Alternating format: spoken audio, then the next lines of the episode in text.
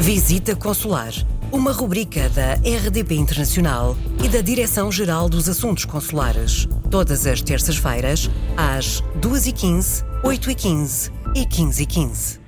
Esta é uma rubrica que conta com o Diretor-Geral dos Assuntos Consulares e das Comunidades Portuguesas, o Embaixador Júlio Vilela. Olá, Sr. Embaixador. vamos falar desta vez de quem está fora de Portugal e quer uh, voltar ao nosso país, quer viajar para o nosso país. Assim é, o ano 2020 foi marcado por múltiplas alterações nesta matéria, continuamos a viver numa situação de contingência, Uh, o que não facilita, obviamente, às vezes a deslocação das pessoas uh, para Portugal. E aqui queríamos recordar uh, alguns princípios básicos e algumas regras que estão em vigor, sem prejuízo de sabermos que as nossas vidas têm vindo a ser alteradas agora quase seguramente 15 em 15 dias de uma forma mais ou menos intensa, mas é importante que tenhamos presente que há medidas em aplicação no que diz respeito ao tráfego aéreo com destino a partir de Portugal. Elas estão em constante atualização, como eu disse, face à evolução da situação pandemiológica. E por isso, antes de marcar a sua viagem, eh, sugerimos naturalmente que tenham cuidado de contactar a sua companhia aérea eh, e, informar-se atentamente sobre aquilo que lhes poderão dizer em matéria de, de eventuais dificuldades de deslocações, consulte o portal das comunidades, eh, leia bem o folheto que se encontra disponível no portal sobre deslocações a Portugal no quadro de Covid-19 e recordaria aqui talvez aquilo que me parece mais essencial.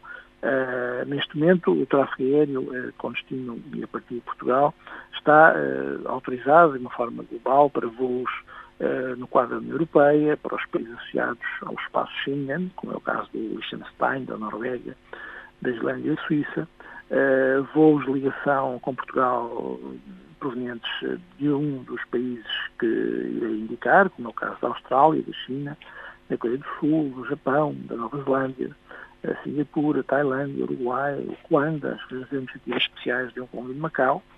Uh, está também possível e, mantém-se autorizado os voos para os países que não integram a União Europeia ou que não sejam países do espaço Schengen, uh, uh, continuem a poder ser realizados para viagens designadas como essenciais, sempre com a apresentação do teste Covid.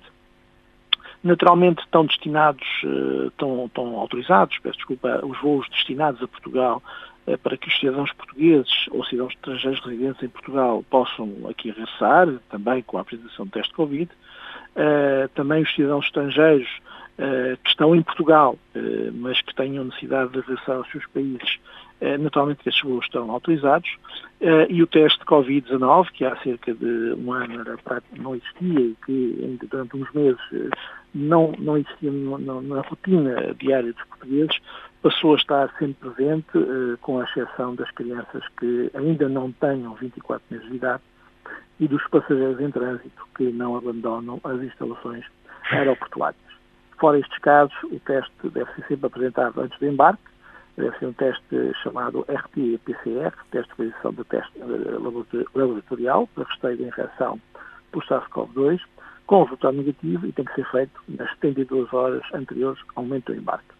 Em particular, aos passageiros, como já referi, provenientes de países eh, que não integram a União Europeia, para viagens essenciais e de todos os cidadãos nacionais e cidadãos estrangeiros eh, que vindo fora do espaço Europeia, do espaço Schengen, eh, regressem em Portugal. Eh, se porventura não estivermos a falar das viagens aéreas, mas sim das viagens terrestres, sugerimos que, obviamente, se, se, se, se inteirem daquilo que são as condições de, de circulação uh, diariamente na Europa, em cada um dos países de trânsito até o seu, até o seu destino final, uh, informe junto às embaixadas aqui acreditadas em Lisboa, que são normalmente os pontos uh, privilegiados de contacto para esse efeito, ou até junto à nossa própria rede consular, que está divulgada, difundida largamente no portal das comunidades e que tem conselhos específicos que devem ser lidos. Uh, é importante em Portugal, obviamente, se tenha em conta também as condições de circulação internas e, em particular, quando entrarmos em períodos uh, maior rigidez uh, na circulação, terem sempre em conta, obviamente, as recomendações das autoridades nacionais.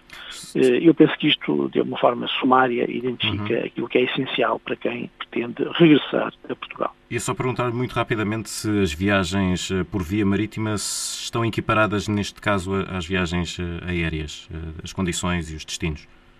Neste momento, as viagens marítimas e o desembarque em território uh, nacional não é possível. Uhum. Portanto, uh, a única coisa que acontece, do ponto de vista das viagens marítimas, obviamente, uh, os, os, navios de carga que têm condições específicas de aportagem, mas que, não obstante, não permitem o desembarque das tripulações. Portanto, as viagens marítimas não são aconselhadas, necessariamente, e esta restrição tem-se mantido ao longo dos últimos meses. Muito bem. Para qualquer dúvida, sugestão, comentário, pode sempre escrever para a Visita Consular. O endereço de e-mail é visitaconsular.rtp.pt. Senhor Embaixador Júlio Vilela, muito obrigado e até à próxima. Até breve, obrigado. Visita Consular, uma rubrica da RDP Internacional e da Direção-Geral dos Assuntos Consulares. Todas as terças-feiras, às 2h15, 8h15 e 15h15.